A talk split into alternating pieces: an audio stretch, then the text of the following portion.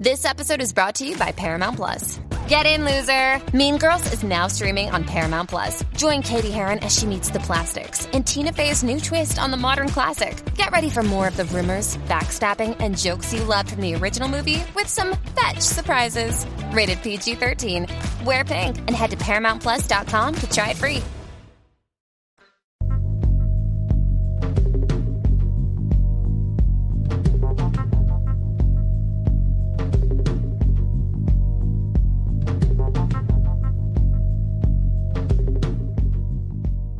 Bienvenidos a un nuevo programa de Fuera de Series, bienvenidos a un nuevo programa de review, este programa de Fuera de Series en el que analizamos, comentamos y destripamos una serie o una temporada concreta, como es el caso que nos ocupa ahí dentro, la primera temporada de la serie del verano. Y así ya empezamos arrasando desde el principio. Eh, don Juan Galonce, vamos a hablar de Succession, que nos tiene a ti y a mí cautivados como si fuese Isabel Preller. Buenos días, ¿qué tal, Carlos? Pues cautivados, cautivadísimos. Es decir, ha sido para mí la sorpresa del verano. Yo no sé si va a ser una sorpresa del año, Quizás sí, pero el verano desde luego que sí. Y vamos a empezar como siempre los reviews haciendo 5 o 10 minutitos hablando sin spoilers de la serie. Pondremos después la sintonía, una sintonía que además en esta serie tiene un peso capital, ya no solo en la introducción típica de HBO, sino a lo largo de todos los episodios, como comentaremos después, se utiliza muchísimo. Yo creo que es la, serie en la que más se utiliza la propia sintonía para, para recalcar momentos a lo largo de la serie. y después de la sintonía, como os comento, hablaremos ya sí se, con todos los spoilers del mundo de esta primera temporada y de qué esperamos para la segunda. Pero como siempre, Juan, eh, valoración global de la serie y, yo tengo mucha curiosidad antes de que vayamos a ello de cómo la descubriste y cómo la enganchaste, porque yo creo que ha sido una serie que ha pasado al menos durante los cinco o seis primeros episodios, quizás también por el peso que tuvo el estreno de Heridas Abiertas en HBO coincidiendo en, tiempo, muy en segundo plano hasta que de repente ha sido un volcán de, erupción. Pues mira, yo la descubrí de casualidad, eh, precisamente viendo Heridas Abiertas en HBO un día me salta el aviso, bueno, navegando por la página, me salta el aviso y veo sucesión. Y claro, la sinopsis era como muy, como muy laxa, ¿no? Como muy escueta. Eh, la historia de una familia a través de un grupo, o sea, que tiene un, emporio de medios de comunicación y que de repente, bueno, pues, pues parece que el patriarca quiere dejar el negocio y tal. Esto que suena como muy Dallas, Dinastía, ¿no? O Falcon Crest en un momento dado, pero aderezado con el tema de, de los medios de comunicación, dije, bueno, pues voy a ver el primero, que total, por ver el primero no perdemos nada, ¿no? Pero ya, amigo, vi el primero y ya fui en cadena. Y, para mí ha sido una, de, te digo, insisto, de las sorpresas del verano. muy, muy recomendable. Ojo, eh, las críticas eh, y amigos nuestros ya sabes que les han puesto mm, que dicen que no. Yo no, gente que, pero a mí me En general no se ha hablado mal de ella, pero sí que hay gente que ha visto el primero especialmente y que no ha querido seguir más allá. Yo creo que es ese punto de ¿Qué me va a aportar de nuevo esta serie? Que yo también me pasaba a mí personalmente. Eh, al final es una historia que parece que hemos visto un montón de veces. A mí me atraía mucho por los personajes, por los actores y especialmente por el creador. ¿no? Jesse Armstrong es alguien que ha trabajado en muchas de las cosas de Mando Yanucci, estuvo en The Loop, ha estado trabajando codo con codo con VIP, que para mí es una de las grandes series de, de los últimos años, especialmente una de las grandes comedias en ese punto. Pero especialmente el piloto, además, es una cosa muy seria. Mm, luego cambia, yo creo, bastante el tono, se hace mucho más eh, hilarante por momentos a partir del segundo episodio. Y sí que creo que hay mucha gente que se ha quedado para el primero y hombre, si en la medida de lo posible ayudamos a que pasen a partir de ese episodio, eh, estamos con lo de siempre de tienes que ver hasta el cuarto, tienes que ver hasta el quinto. A mí es una serie que desde el principio me gustó, especialmente desde el segundo. Yo creo que el primero sí es muy piloto-piloto y a partir del segudo va cambiando un poquito. Yo te decir una cosa, a mí me cautivaron mucho los créditos iniciales. ¿eh? O sea, la música, que la música es de Nicolas Brittle, que fue candidato al Oscar por Moonlight. Eh, tiene en estos créditos iniciales las dos, los dos últimos planos, los créditos iniciales, que es la, la, foto que se hace con el hijo mayor, en este caso con Kendall, y luego cuando abandona la foto, el hijo mayor Kendall, que es Brian Cos, el padre, eh, me parecen deliciosos. A mí me, me trajo muchísima, mucha atención los créditos iniciales porque son muy inusuales. Eso por un lado. Y sí, efectivamente, el comienzo de la, del, primer episodio, del primer episodio es como muy, perdón, todo el primer episodio es como muy serio, muy, muy clásico y tal. Sin embargo, ya suelta dos o tres perlas de, esa sátira tan muy, muy, muy ácida que, que, intuyes que va, que va a seguir a lo largo de la serie, ¿no? Sí que es cierto que la serie tiene dos partes, para mí dos partes fundamentales, ¿no? Desde el primero hasta el quinto episodio aproximadamente y luego del sexto al décimo se desencadena. La serie, eh, A mí volví a darle una oportunidad por dos razones fundamentales. Primero, pues porque Juan me hablaba constantemente de ella, de cómo no la estás viendo. Y por otro lado, porque en Estados Unidos sé que es una pequeña revolución, especialmente en The Ringer, que es uno de los blogs de referencia, o de las webs de referencia, o de los medios de referencia, eh, para mí al menos, que, que solo ver recurrentemente, y que en torno a ese quinto o sexto episodio que decía Juan, de repente era el. En todos los podcasts que oías hablaban de ellos, sacaban tres o cuatro artículos eh, semanales sobre la serie. Y bueno, pues algo tendrá luego cuando la bendicen y habrá que verla. Sucesión, eh, para aquellos que no la conozcáis, es una serie que plantea, bueno, pues eh, la forma más sencilla es la vida de los Murdoch ficcionada, ¿no? Al final mm. es un emporio de medios de comunicación. Aquí también con parques temáticos, que por ejemplo Fox nunca lo ha tenido, pero sí cogen esa parte de Disney y da mucho juego también después en la Yo serie. creo que está hecho muy adrede, ¿eh? Y bueno, pues la vida del el patriarca que cumple 80 años y que eh, se supone que va a delegar en uno de sus cuatro hijos, en el segundo de ellos, hmm. por lo que parece, ¿no? Tenemos uno mayor eh, que es eh, con los Roy, la familia de los Roy, que al final es, bueno, pues la que tenemos aquí eh, funcionando, que es Alan Rack, que quizás el, el junto con Brian Goss el actor más conocido, de, más conocido sí. de lo que teníamos, va a heredar eh, Kendall Roy, que es el segundo hijo interpretado por Jeremy Strong, que es lo más parecido a un protagonista que tengamos en la serie, o de hilo conductor. Quizás es el, eje, efectivamente, que conduce la, que conduce la historia, sí. Y luego dos hijos menores que conocemos después, eh, Siobhan, que bueno, pues me atrae mucho porque al final como se llama, se llama como mi hija y es una de las cosas que también me atrajo mucho de la serie, eh, eh, interpretada por Sarah Snook, a la que yo no conocía en absolutamente nada, y luego Roman Roy, que es posiblemente la estrella emergente desde el primer episodio, interpretado por el que iba a ser el menor de los hermanos, Kulkin, y que se ha convertido ahora en la gran estrella de los Kulkin del paso de los tiempos, que es Kira Kulkin, con un elenco de secundarios también bastante interesantes. Eh, a mí me ha parecido la serie del verano, Juan, directamente. Hombre, yo quizás porque Glow la he visto tarde, casi ya en verano, la segunda temporada de Glow que me fascinó, pero desde luego de todo lo que estoy viendo este verano y todo lo que se anticipa de aquí hasta septiembre, bueno, que septiembre ya comienza otra vez ya el ciclo de, estrenos y tal, eh, para mí está siendo, bueno, ha sido, ¿no? Porque la acabé de ver precisamente ayer, fue el último capítulo y antes ayer fue el noveno. Sin duda, la serie de revelación. Y, y sorprendentemente, ha pasado de puntillas y sigue pasando de puntillas. Es decir, yo creo que en los mentideros de las series españolas es como que no, como que no, no sé, no, ha calado o, o, no ha tenido suficiente publicidad, no lo sé. Además en HBO la tenéis, yo la veo en subtitulada, pero está en castellano en HBO, o sea que se puede ver perfectamente en castellano. Sin embargo pasa como de puntillas, como que no era una serie, quizás porque ha estado un poco solapada, quizás por heridas, por heridas abiertas, ¿no? Que es una Amy Davis, que también es una estrella es una estrella hoy en día en, Hollywood, ¿no? No lo sé. La cuestión es que, eh, ya te digo, yo vi el primer capítulo, como te decía hace un momento, y fue ver el primero y enganché todos. Y a ratos me la, he calzado entera. Tiene, eh, yo creo que es una especie de mezcla entre drama familiar, una, una, sátira muy ácida, tiene momentos de humor negro espectaculares. Y tiene algo que a mí me gusta mucho de HBO, que es descarnada. O sea, si te cuenta las cosas, las cuenta y las cuenta como las cuenta y les da igual exactamente a quien le guste y a quien no y sin ningún tipo de miedo a, a críticas ni censuras, ¿no? Pues poco más puedo decir yo, así que vamos con la sintonía y a la vuelta hablamos ya sin tapujos y sin con todos los spoilers del mundo de la primera temporada de Sucesión.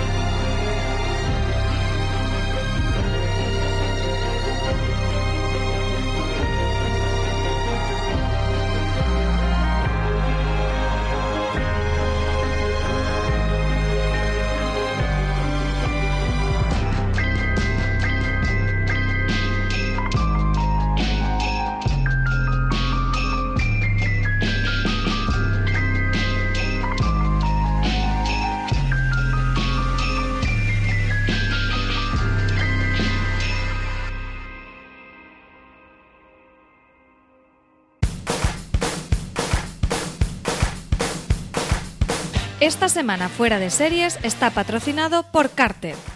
AXN estrena el próximo martes 28 de agosto a las 22.30 horas Carter, una divertida serie de detectives protagonizada por Jerry O'Connell.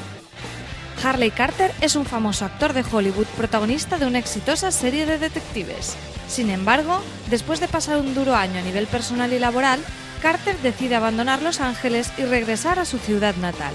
De vuelta a casa, el actor ayudará a la policía local de su pueblo gracias a las habilidades aprendidas en televisión y así pasará de ser un detective de la ficción a todo un detective en la realidad.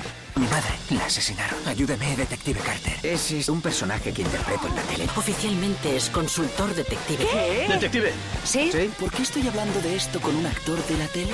Giro dramático.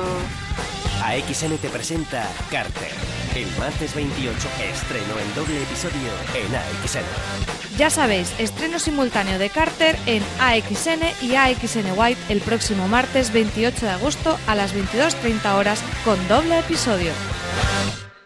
Estamos de vuelta. Eh, normalmente siempre lo que hacemos es hablar de las tramas y de los personajes, pero a mí sí me interesa hablar antes de una cosa que he oído a Jesse Armstrong- al creador de la serie, en varias entrevistas que ha realizado, y es una cosa que además te vas dando cuenta conforme va el tiempo, que cuando él, en cuanto a, a cómo ha estructurado la temporada, en cuanto a qué se cuenta la temporada, eh, él comenta cómo cuando hizo el pitch al HBO le dijo, cada episodio va a ser un evento de la familia. Vamos a buscar alguna razón por lo que juntar al menos al grupo de los cinco, si no los cinco, cuatro principales, dejando aparte pues eh, eso, a, a, a Connor, en el que tiene ciertas razones para estar alejado de la familia, pero vamos a buscar las razones de por qué después de todas las peleas familiares que vas a tener, especialmente entre Patriarca y Kendall, van a volver a juntarse. Y es algo que te vas dando cuenta yo creo, en tu al tercero o cuarto de leche, siempre hay buenos festejos, siempre hay una razón.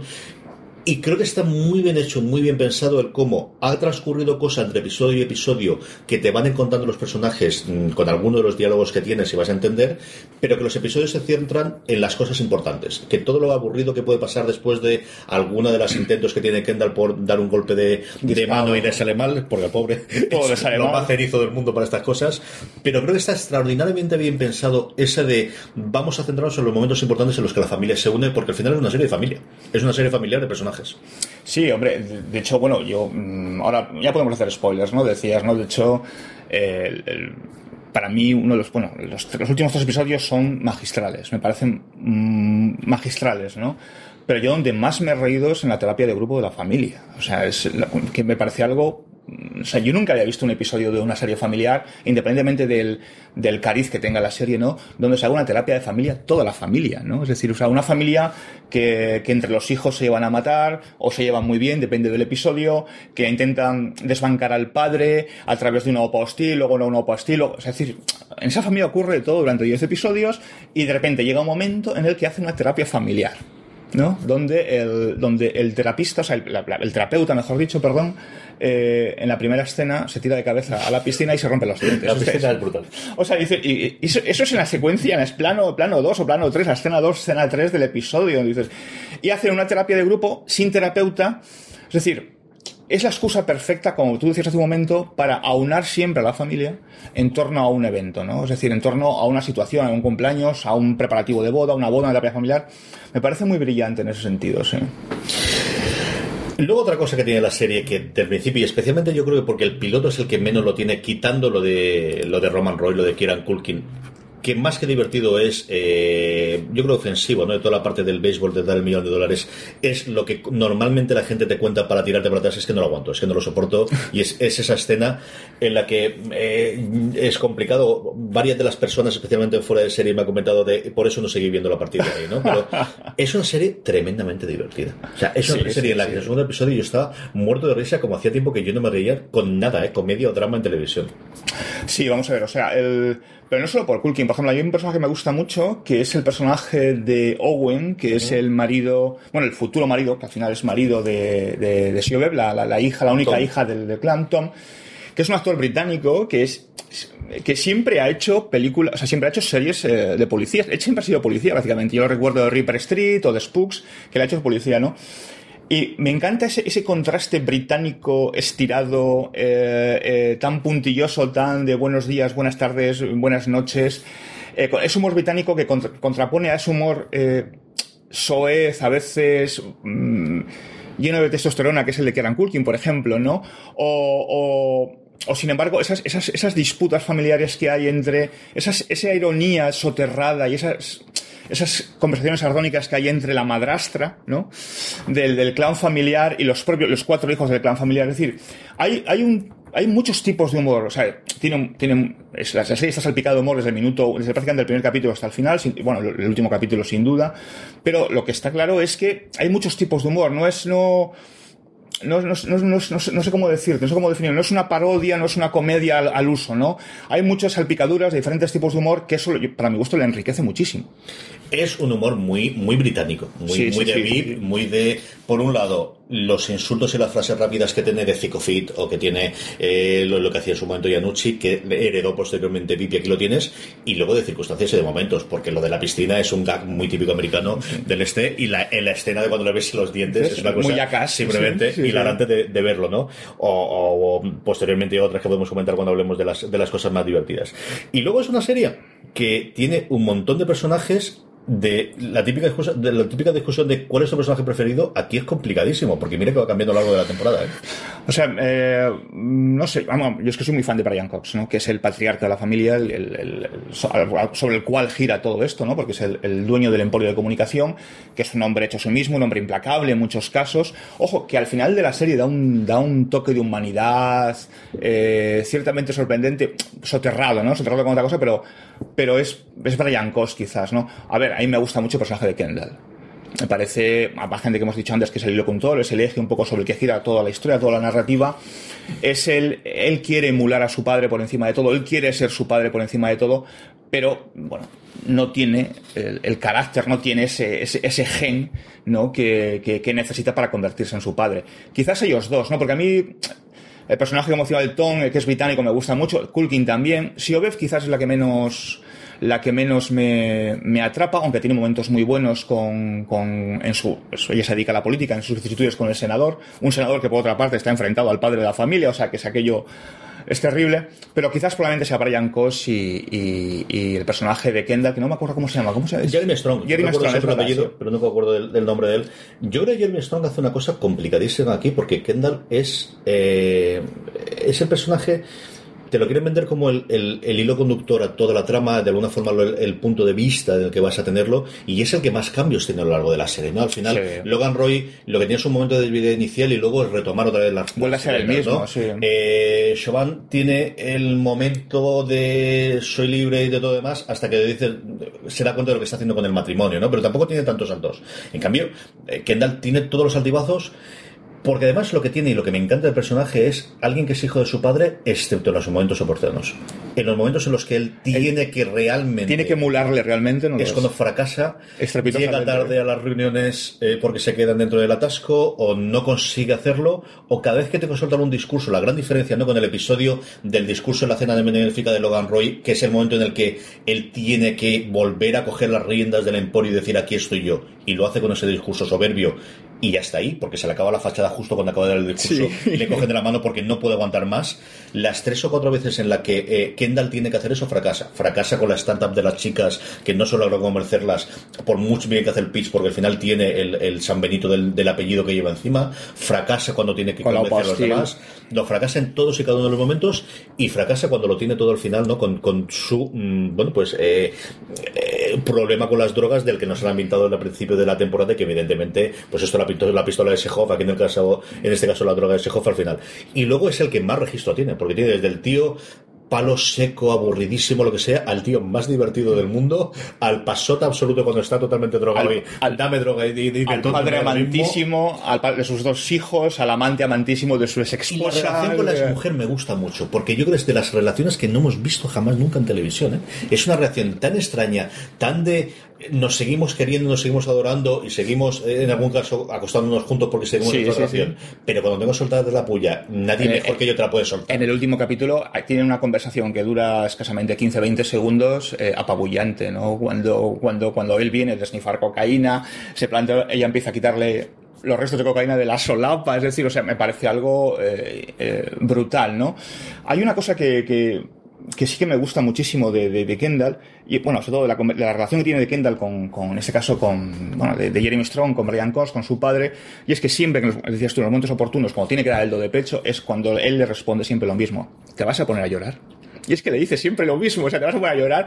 Y es cuando ves que está a punto de llorar, está a punto de estallar en lágrimas y tiene que irse de la habitación donde está porque no puede aguantar la presencia del padre. Entonces, me gusta mucho esa relación que ya te la anticipa en los créditos iniciales, cuando, en los dos últimos planos de los créditos iniciales, cuando con la cabecera inicial, ¿no? Con esa, con esa fotografía en la que está padre e hijo, y esa fotografía, ese plano en que abandona el plano, el, el, el, abandona el plano del, del, padre del hijo del padre, ¿no? Me parece una relación fantástica. Por eso yo creo que los dos son mis preferidos en este caso.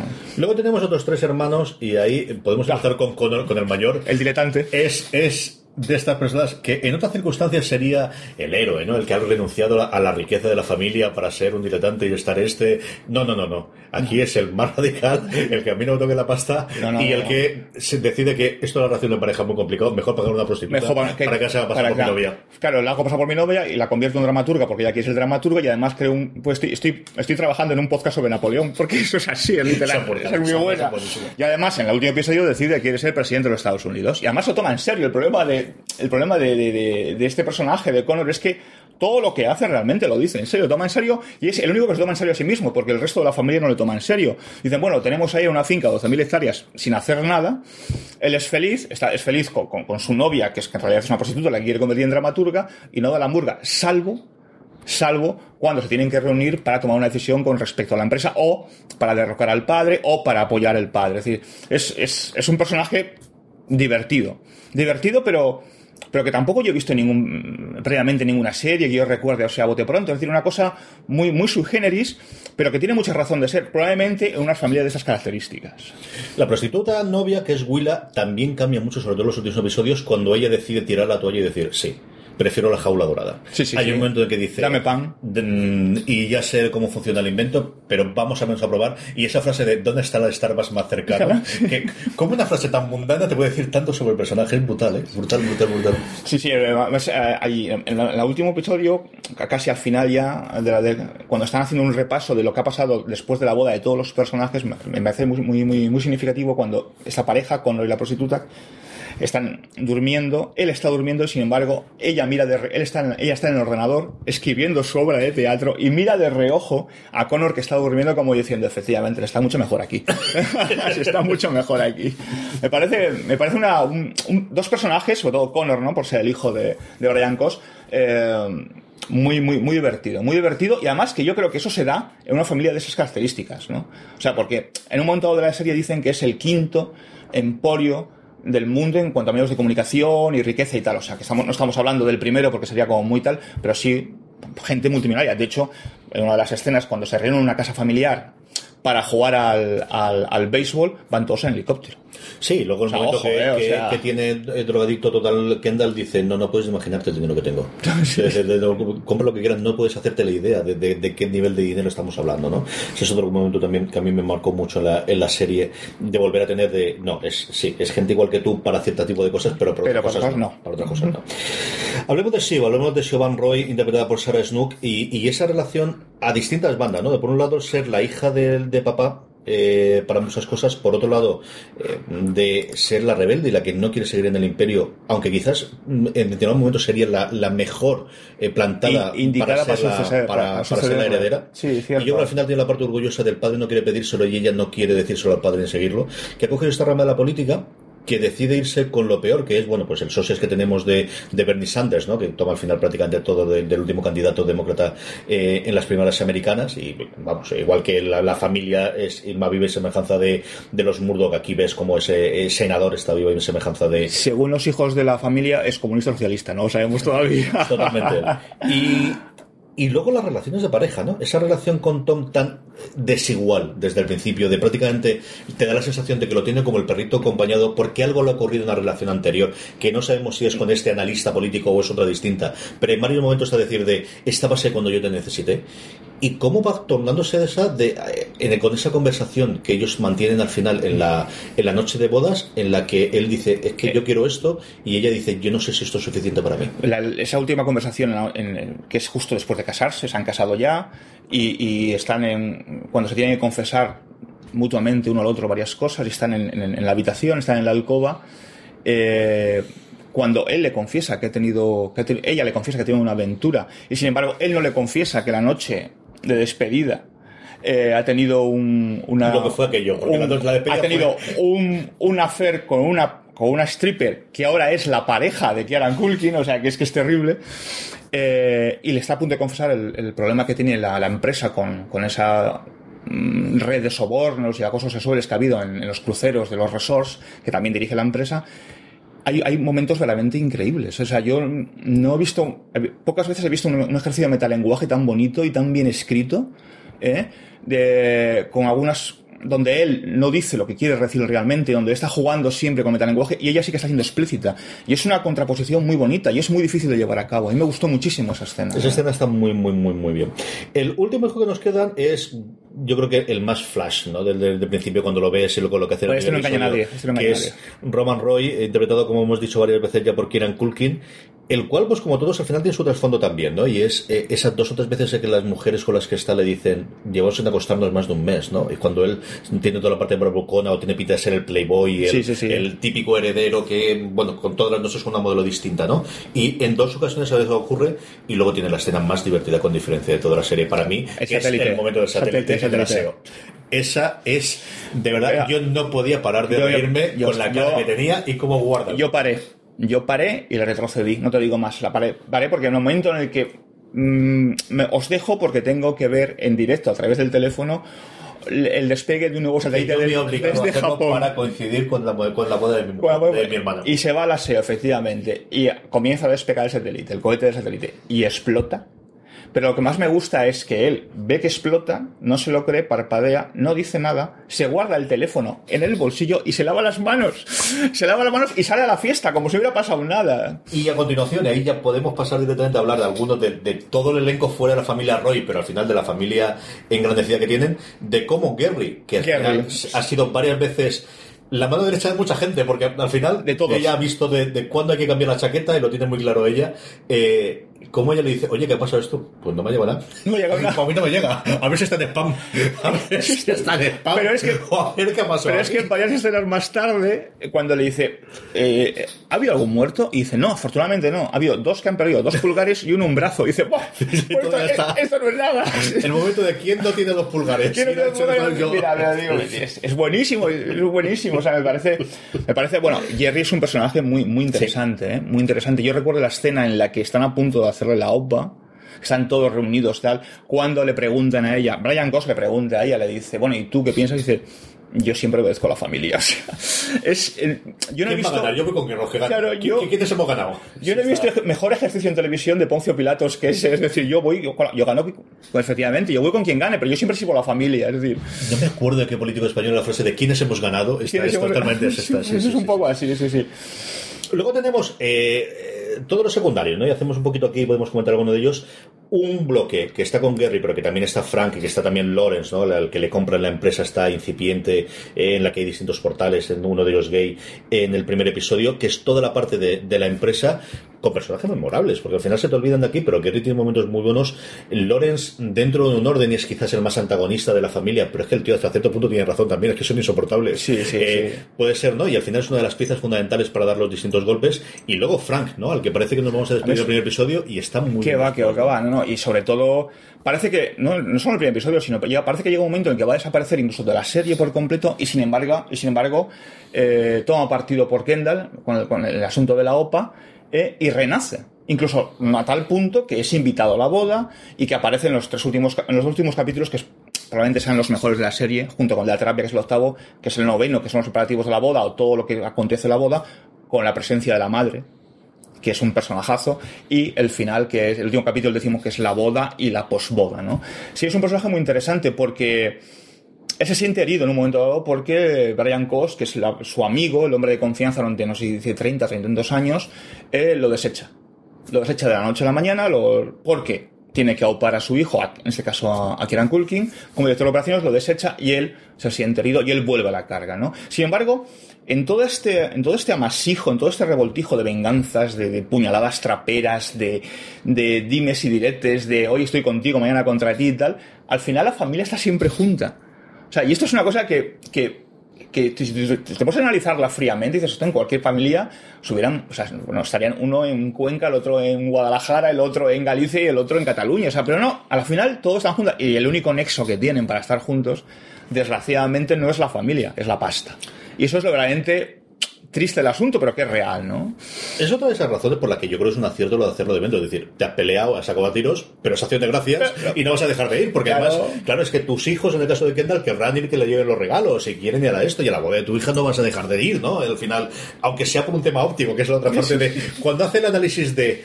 ¿Qué razón puedo dar para no ir a la boda de mi hija? Y cuando acabo dicen, bueno, pues habrá que ir. Habrá que ir. Al final lo pago yo. o sea. Este momento es Hay- hay- eh, en ese momento de riqueza que, que- que absurda, ¿no? Que pues son súper ricos, ¿no? Y que roza muchas veces la mezquindad. Hay un detalle que me gusta mucho cuando Tom, el, el- que entonces es prometido de Siobe, cuando van al cumpleaños, cuando celebran el cumpleaños en el en este campo de fútbol, de un ca- campo de fútbol, no, perdón, campo de, de béisbol así muy improvisado, que van con helicópteros y tal, que Tom le regala un reloj. Un, un, No me acuerdo qué marca era. un Philips Hublot, sí, que es. Un reloj que valía 15 mil dólares. Me acuerdo del precio y tal. Con la caja negra preciosa. Con la caja que negra, es con la que sobornan después a la familia para que no diga nada. que le enseña, se lo enseña a Brian Cos, Brian Cos dice, claro, lo enseña y dice, ah, muy bien, un reloj y tal, dice, sí, es un, es un, no, es un Philippe Patek, me parece que Sí, dice. un Patek. Un Philippe Patek. Y dice, sí, lo pone en la caja, ¿no? Le dice Brian Cos, lo pone en la caja, ¿no? Y poco más tarde es cuando humillan al, al crío que está jugando, que hay una apuesta y tal, no lo contamos mucho, pero bueno, humillan al crío, y al final, en, ese- en esa escena, antes de acabar el capítulo, ves como el niño lleva la Le caja, le han dado el reloj del Philippe Patek. O sea, hasta ese punto llega para que te- nos da una muestra evidente en un plano simplemente de lo absurdamente ricos que son y cómo pueden despreciarlo, ¿no? O sea, me parece eh, muy, muy brillante, muy brillante cómo está, cómo está planteado. Pero sin embargo, te digo, al final el nexo de unión es la pasta. Es la pasta. Vamos con la familia extendida. Aquí tenemos mujeres es mujeres para dar y tomar. Eh, eh, Logan Roy, mm, tenemos a la ex mujer que sale en los dos primeros episodios, al menos una de ellas. No sabemos cuántas mujeres ha tenido previamente. La que parece ser, desde luego, la madre de eh, Kendall, de Sí. Y de Roman. No sabemos si también de Connor o no, o si Connor es fruto de una relación previa o cómo está eso. La serie lo hace muy bien la parte ambigua de, bueno, es que tampoco se van a poner a decir de quién es el hijo en mitad de la serie. Claro, es que eso no ocurre en la realidad, ¿no? Eh, es espectacular, ¿no? En los dos, tres o cuatro momentos. Es la inglesa, una inglesa característica con ese humor inglés tan. Y esa tan- pregunta de cuánto cree que van a durar. ¿Cuánto creen que van a durar? Es buenísimo. O sea, se pregunta a todos los invitados cuánto creen que van a durar, ¿no?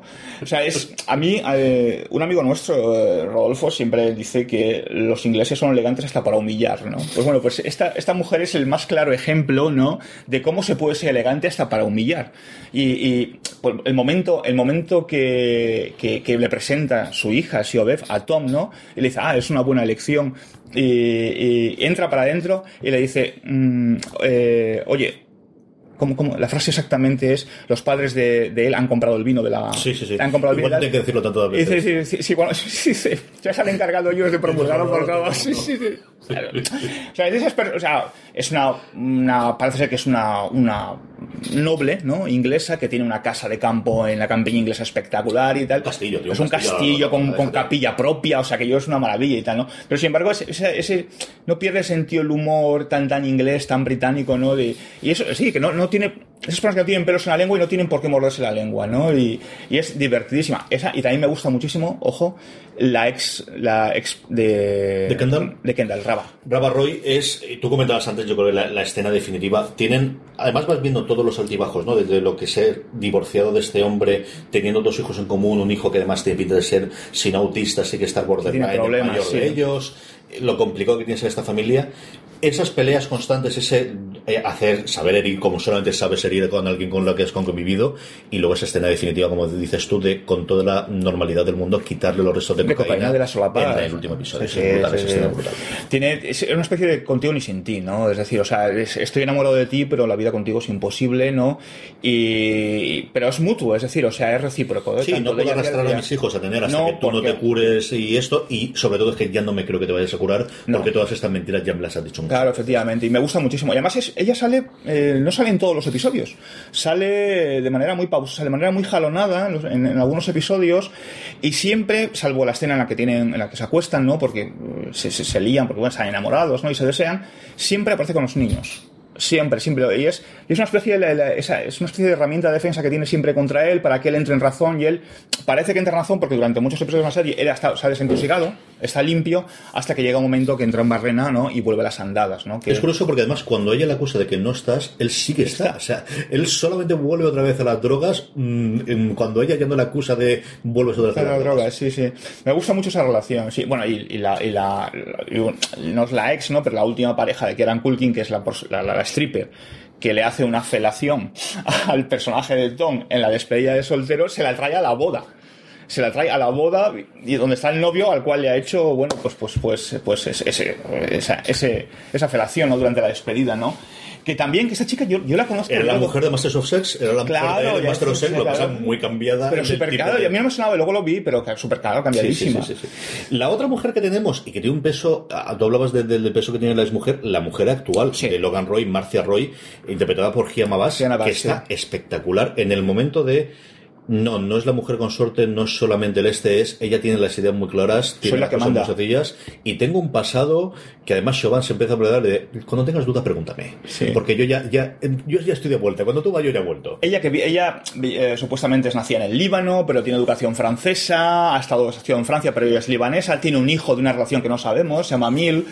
Eh, es es, a mí me gusta mucho, bueno, es una mujer súper elegante. O sea, en, en, cámara es una mujer súper elegante, pero además es que eh, desprende una, una seguridad, un poder, un decir, o sea, mm, sí, vosotros sois los hijos, pero yo soy el que yo, soy, la que guarda el fuerte y yo soy la que duerme con él todas las noches, ¿no? Es decir, y esto, y esto lo, tiene, lo tiene muy presente y se lo hace saber a ellos de manera constante. ¿eh? Y soy la compañera, es la, yo creo que la única persona de todas a las que Logan respeta, no que escuche consejos, porque al final escucha de muchos, pero yo creo que al final eh, ves ese sentimiento de pareja, de compañera en las duras y lo maduras, especialmente con la enfermedad. Sí, sí, sí, ella es la que está allí y él también esa parte lo valora, ¿no? Sí, sí, a mí me gusta muchísimo. Y además, te digo, tiene una presencia en cámara brutal esta mujer, ¿eh? Y, y me gusta mucho la relación que hay entre ambos. Hablemos del primo Greg, que yo creo que es lo único que nos falta. Ah, bueno, sí, sí, sí, sí, sí, Bueno, el primo Greg es. Hay momentos que yo pienso que es el tío más inocente de Estados Unidos, o sea, al sur de Canadá, yo creo que es el tío más inocente, y hay veces que es el tío más listo al sur de Canadá. Y, me, tiene muy desconcertado realmente, porque hay veces que hace cosas que dices, o sea, este chico no es normal, ¿no? Eh, y hay veces que hace cosas que dice, este tío es, es un pájaro de cuidado, ¿no? Sobre todo cuando le mandan destruir todo, todo el, toda la documentación que hay gráfica. Y ¿no? las copias. Sí, y empieza a, leer todo, todo, que hay un montón de archivos y tal, y empieza a seleccionar lo que fotocopia y se lo guarda, ¿no?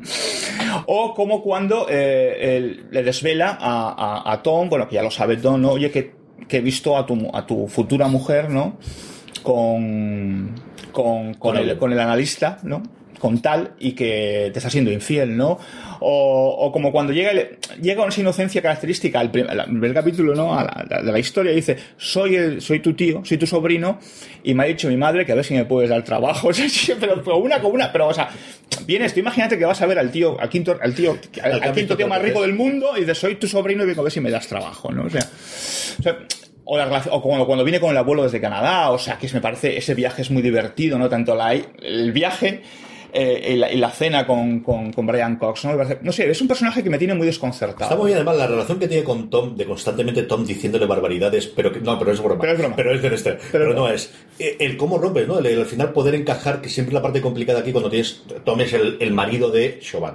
No, pero además es el jefe de y además esta triangulación, esta triangulación entre los, los, distintos funciona muy bien. ¿no? Sí, además me hace gracia sobre todo la relación que tiene con Tom porque Tom parece un Maquiavelo de tres al cuarto, o un Maquiavelo low cost, no esto es de comprar los chinos, porque es porque a veces parece que es un tío súper inteligente y que tiene todo preparadísimo y luego te das cuenta de que es un a veces que es un pobre diablo, ¿no? Y que y que yo a veces dudo con Tom, ¿no? O sea, no sabes hasta, hasta el final dudé porque a veces no sabes si es si se va a casar realmente porque está enamorado o si realmente se va a casar porque entra en una familia donde no le va a faltar nada el resto de su vida, ¿no? Yo creo que sí que está enamorado. Yo creo Pero que yo, yo, creo que lo descubro al final, ¿eh? Fíjate. Sí, yo creo que él, mm, no te digo contigo para cebolla porque son muy complicados y hasta que no la realidad es muy fácil decirlo con el multimillonario eh, sin serlo, pero sí que de los dos el que está enamorado totalmente es él. En la pareja sí, pero eso, pero eso lo descubro en la conversación final de la alcoba, mm. fíjate. ¿Alguien más que nos quede del resto de los personajes alrededor que te apetezca comentar? Tenemos, bueno, pues alguno más de dentro de la empresa, tenemos alguno más eh, que bueno, pues todos los lugartenientes y todo el resto, pero yo creo fundamentalmente el abuelo, ¿no? El hermano de Logan quizás sería el otro porque también él es un pedazo de actor sencillamente espectacular. Sí, sí, sí. Eh, me encanta la relación, bueno, me encanta, o sea, es tristísima la relación que tienen entre ellos, ¿no? Pero pero sin embargo hay un momento que me gusta muchísimo, no sé si recordar la escena, cuando quieren votar para llevar, quitarle la empresa, ¿no? Y le dice, sí, mi hermano está, mi hermano está, pero es mi hermano.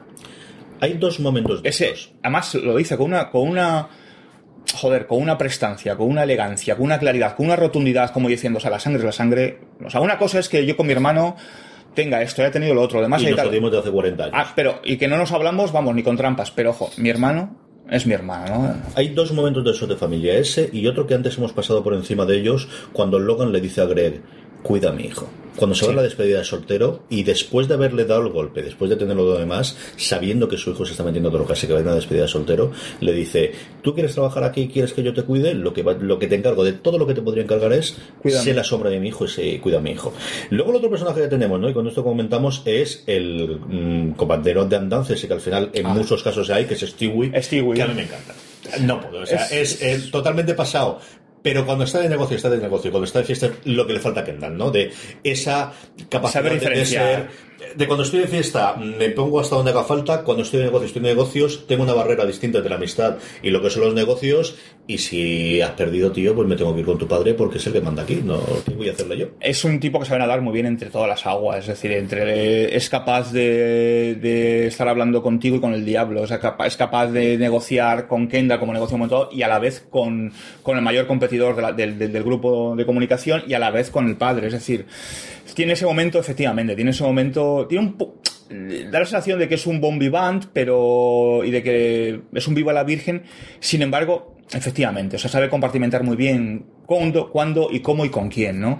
Y a mí me sorprende también que esté hasta en la boda, o sea, es que no falta nadie en la boda, ¿no? Y aparece en, los en el preparativo de la boda, en la boda se, colocan juntos, pero luego al final él, sabe nadar y guardar muy bien la ropa, ¿no? Es decir, cuidado, o sea, ojo, esto es una cosa, pero esto es, y esto, esto es muy diferente que son los negocios y vamos a tenernos lo que tenemos que tener, ¿no? Yo esperaba que durante parte de la historia tuviera más relevancia. Sin embargo, ha estado en los momentos más puntuales. Quizás en aquellos que realmente estén relacionados con, el tema de, de, la OPA, posiblemente, de la compra del grupo de comunicación, etcétera.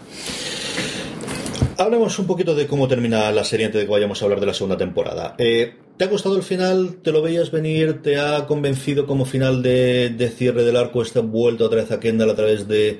Bueno, pues si no quieres que se sepa que has matado a este pobre chaval, la cosa es muy sencilla, pero puede ser muy complicado. Fíjate que en el momento en el que... Yo sí que intuí que en el momento en el que él sale, Kendall sale de la casa buscando a quien le pudiera facilitar droga, eh, cuando se sienta en el coche dice aquí ya está. Mm. O sea, esto. yo esto, entrar en el coche y digo, esto no acaba bien. Esto no acaba bien. No sé por dónde va a salir, pero no acaba bien. No acaba bien. Y. Mm, lo que no imaginaba, o sea, lo que se imaginaba que esto lógicamente trascendería y tal, y que esto acabaría con el padre. Pero, sin embargo, me gustó el final, sin duda, ¿eh? Pero lo que me, me llamó la atención, sobre todo, es ese punto de humanidad que desvela al final cuando la abraza y le dice: Tú eres mi pequeño, tú eres el primero. O sea, llevamos 10 capítulos, o sea, 9 capítulos, 50 minutos, eh, viendo cómo eh, paulatinamente y gradualmente lo humilla, lo humilla, lo humilla, porque lo humilla, hay veces que realmente lo humilla, a pesar de que él, luego le hace una intenta hacer una opa intenta quedarse con el negocio y tal, pero lo humilla y sin embargo al final es un poco lo de la sangre es la sangre, ¿no? Es decir, o sea, efectivamente has matado a una persona, mm, esto no va a salir de aquí porque yo voy a hacer todo lo posible para que no salga de aquí, tú la coges, te coges el avión y te vas para casa, y le abraza y le dice eso. Y a mí eso me sorprendió, fíjate. Pero al final es la vuelta de, es decir, tú siempre serás el segundo.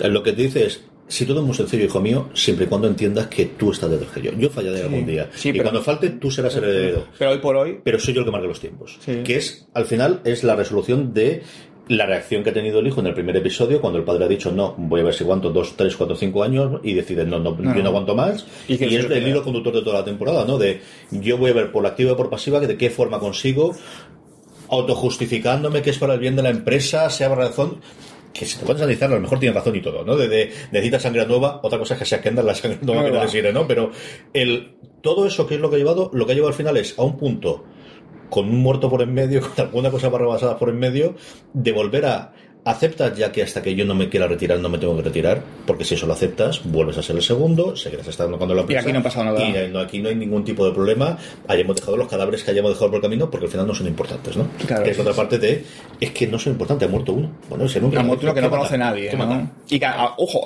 eh, muerto, que es un camarero que previamente su padre ha despedido. O sea, no- al cual, le- claro, y además, esa persona nunca había sido persona, fue infrapersona en el momento en que le tiró el vino en ese momento malagado, para el cual le despidieron con toda la y le dieron, además, como dicen en sweetener que dicen en inglés, de Un bono. vender un bono, un bonus Sí. adicional, ¿no? Y lo van a vender como un ladrón. O sea, ese pobre desgraciado que ha muerto por culpa de Kendall va a quedar a la posteridad como alguien que robó la casa porque toda la juguetarjeta es esa tarjeta se la vamos a hacer meter Se la a hemos él cogido de la habitación de a Kendall, efectivamente. que ha robado tu habitación y pasará como un drogadicto despedido, despechado, robó la habitación de él y a partir de ahí se murió porque iba totalmente drogado por la carretera, ¿no? Y el cómo no tiene ningún tipo de reparo moral, ningún tipo de cosa de hacer esto de aquí. Al menos el padre. Veremos ahora esto, cuántas pesadillas le lleva a Kendall en la segunda temporada. Y podemos hablar un poquito de la segunda temporada. ¿Qué esperas de la segunda temporada? ¿Qué personajes esperas y qué esperas Hombre, con toda la familia? mm, yo no he leído nada acerca de eso. No sé si Nada. hay proyectos. Están escribiendo, sí, está renovado. Proyectos se van, sí, pero que si se renovaba sí que se sabía que estaba, pero no sé nada. O sea, no tengo ni idea. de- Yo creo que no han anunciado No, nada. ¿Qué creo? Pues bueno, yo creo que, y coincido contigo, que Siobe va a tener una, una relevancia mayor, mucho mayor. Y quizás que mm, tanto el personaje de, de Connor como el personaje de, de Kieran Culkin, no me acuerdo, ¿cómo es el nombre? No me acuerdo. Roman. Roman, sí. Que le llama Rómulo muchas veces, Sí. su padre. Yo creo que se llama Romulus. Yo creo que Rómulo y lo llama Porque de hecho a. Kendall muchas veces le llaman Ken también, Chauvin le llaman Shiv constantemente, Sí. de hecho de- depende de donde busquéis en internet, Sí, el verdad, personaje sí. aparece como Chauvin o aparece como Shiv. Pues yo creo que los personajes de Connor y los personajes de, de, de Roman, yo creo que van a ser van a seguir siendo esa especie de comparsas, ¿no? O sea, esa especie de añadido ¿no? que necesita para, para redondear la familia. Yo creo que el personaje va a tener más relevancia y, por supuesto, Kendall va a seguir siendo el eje, ¿no? Pero mm, supongo que quizás algo, tendrá algo que ver también la incorporación del hijo de, de- de su madrastra, de la madrastra, en este caso de la, de la pareja, de Amil, que, Cierto, que es Amil muy que está ahí como... Está, pero que no está... y lo han está- nombrado jefe ahora de los parques. Sí, sí, sí, de- nos de- vamos al parque. Y luego, pues veremos qué pasa con la relación con Tom, de Tony Siobeb, ¿no? Por un lado, qué pasa con la relación entre el analista eh, político, que este, este chico sale en, En una serie, es australiano, yo creo, yo lo he visto en una serie australiana. la serie esta que a mí de- me gustaba mucho del, del, del, del- del proyecto de la bomba nuclear en... El proyecto de la bomba Es nuclear... que los creadores de, o aparte de los creadores de la serie, este venían de ahí, de, de, dice de Manhattan. de Manhattan, Project, ¿no? este chico sale en Manhattan, que es uno de los físicos. Yo le he visto una serie australiana que tiene Netflix en el que son dos hermanos y él es un tío brillantísimo pero también con problemas de autismo y tal eh, una especie de conspiración de estas típicas que hacen bueno típicas de estas que últimamente hacen Sí. australianas como la que estrenaron hace no demasiado tiempo también y, y me gustó mucho me gustó mucho Este chico lo hace muy bien. Pues yo creo que volverá, esa relación volverá, porque esa relación no ha quedado cerrada, por lo menos mm, según se desprende del último capítulo, no ha quedado cerrada. Eh, cada vez que se ven ellos lo que dos, ocurre. ocurre lo que ocurre, y yo creo que ese pozo permanece, y yo creo que ese pozo va a volver a aflorar en un futuro, ¿no?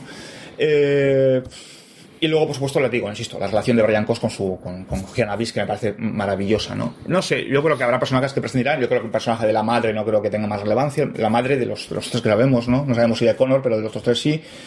Francis, lógicamente, Frank estará, Jerry estará. No sé, nos tiene que sorprender con algo. Va a tener que ser algo muy potente. Porque mantener este nivel de, de estructura narrativa, que, que ha sido muy acertado, lo que come- comentabas tú antes acerca de cada capítulo es un evento en el que reunimos a la familia. Este tono de drama por un lado, pero sin ser. sin llegar a la tragicomedia, ¿no? Drama, pero con un humor muy diferenciado. O sea, yo creo que va a ser muy difícil. Yo, desde luego, mm, te advierto que la voy a ver. O sea, va a ser difícil que no la vea. Veremos a ver, no lo tengo, no sé. Ahora estaré atento sobre cuando empieza a salir información o tal para, para ver a- por dónde van los tiros, ¿no? no, no yo no, no me espero así nada, no tengo nada así, fíjate, no, estoy un poco perdido en ese sentido. Yo tengo dudas acerca de si van a poder mantener esa eh, forma eh, de, de estructura de, de los eventos o si van a hacer Complicado. mitad y mitad. A lo mejor lo que pueden hacer es concentrar tres o cuatro episodios que ocurran uno detrás de otro en algo muy gordo y de esa forma poder arreglarlo, cuánto tiempo van a dejar pasar entre episodios. Hay dos o tres pistolas humeantes que tienen que tener resolución o aquí o al final de la, de la serie. También es una serie en la que no veo que vaya a 10 temporadas o a 7 No, temporadas. no, yo creo que- Pero es una serie que tiene que tener, no sé si tres, no sé si cuatro, no sé si cinco, pero tampoco pues creo estirar el chicle, salvo que de repente hagas un narcos y digas, no, ya era la generación posterior, ¿no? Y cambies totalmente de... No, pero yo no lo- no- no no lo veo. Yo creo que no, y además creo que queda una serie lo suficientemente pequeña para la gran HBO que quiere hacer Juego de Tronos y sus spin-offs para tener una cosita de, de, bueno, pues más pequeña y que no le veraniega. Perfectamente y encuentre su hueco ahí, ¿no? Yo creo que tenemos evidentemente todo el tema de los sobornos y de los ocultamientos Sí, de, las, luz. de las cosas que en algún momento tienen que salir. Hay que ver cómo se encaja el personaje de Greg y cómo va creciendo el personaje de Greg dentro de todas estas formas. Yo creo que sí que es la entrada de Chauvin dentro de la, de la, de la empresa familiar. Yo creo que eso es una Eso puede razón ser. que te daría a funcionar. Falta ver cómo traes a Connor si no vas a seguir con los eventos dentro de la familia, si no el resto sí que los tienen más o menos en Nueva York funcionando o haciendo alguna. O cambias totalmente el tema y vamos a tener episodios en los que de repente solamente sigas en la vida de un personaje. Que puede ser una cosa en la que no has hecho aquí y cambias totalmente y veo que pueda funcionar, ¿no? Un episodio contándote cómo es la vida de Roman. No lo y sé, lo- solamente el punto de vista de, Yo- de Roman eh, sacando Pero- el resto. pero la, la clave del éxito de esta temporada yo creo que es eso, es, es Y el todos. Es, es cierto que yo creo que de la serie más coral que hemos visto en los últimos Sí, tiempos, tienes a 14 personas en el, en el este y tienes personas que tienen el mismo nivel, lo que han salido en tantos episodios como los regulares, que no son regulares, es que tienes como 10 o 12 regulares, Mm. que es un problema salarial y es un problema de, de- de toda la parte técnica de, de- de poder hacer la, la- la serie, pero es alucinante cómo han podido mantenerlo. ¿eh? Yo no lo sé. Yo no me, no- me extrañaría que hicieran mm, que, que destinaran o que centraran un capítulo. Por, no Yo lo sé. la primera ser, era ¿eh? complicado. Creo que a partir de la segunda temporada, en el que ya saben la serie que tienen, ya saben cómo ha funcionado, ya saben la audiencia que tiene dentro de HBO, es el momento de, de experimentar, es el momento de hacer algo distinto. No sé si en la segunda, no sé si en la tercera, no, No sé cuándo. Yo, estoy, yo digo, extrañaría. estoy perdido al respecto. O sea, no sé qué pretensiones tendrán ni qué ideas tendrán al respecto. Lo que sí sé es que eh, si mantienen el elenco, el éxito en principio lo van a tener asegurado, ¿eh? independientemente de la estructura narrativa que sigan o que adopten, pero lo van a tener asegurado. Es que realmente la clave de, este, de, esta, temporada o la clave de, esta serie, esa temporada, es el elenco. Funciona muy bien. Hay una química brutal, ¿eh? Tiene unos guiones maravillosos, tiene una muy buena dirección, se ha gastado mucha pasta en las localizaciones, Sí. con la ventaja de que al final tienes una única localización para todo el, para todo el episodio, ¿no? Cuando vamos a cualquier sitio, pero se nota el dinero de producción Sí, sí, sí. Y, de, y del trabajo de localización, y luego tiene un elenco sencillamente espectacular, que Es están bien actuando absolutamente todos. Y hay química, hay química, hay, hay, hay ese feeling que muchas veces no percibes en otras interpretaciones, en otros grupos, y en este sí que lo percibes. ¿eh? Pues estaremos por hablar segundo de la segunda temporada, al menos don Juan Galonce y yo, más Hombre. todos los que podamos recuperar y llevar por el camino verdadero y del Señor de cara a la segunda temporada. Yo creo que haremos una cobertura más exhaustiva de la segunda, sea episodio tras episodio, Sí. hablando un poquito o escribiendo sobre él, porque nos ha entretenido mucho, nos ha gustado muchísimo y, y de verdad que, que tenemos muchas ganas de ver la segunda temporada de Sucesión, como espero que también nos ocurra a vosotros. Hasta entonces, eh, sigo CJ Navas. Juan, gracias por estar eh, aquí hablando conmigo un ratito de la serie. Un placer y hasta la próxima. Y hasta el próximo programa que tengamos de review, hasta el próximo programa en Fuera de Serie, recordad, tened muchísimo cuidado.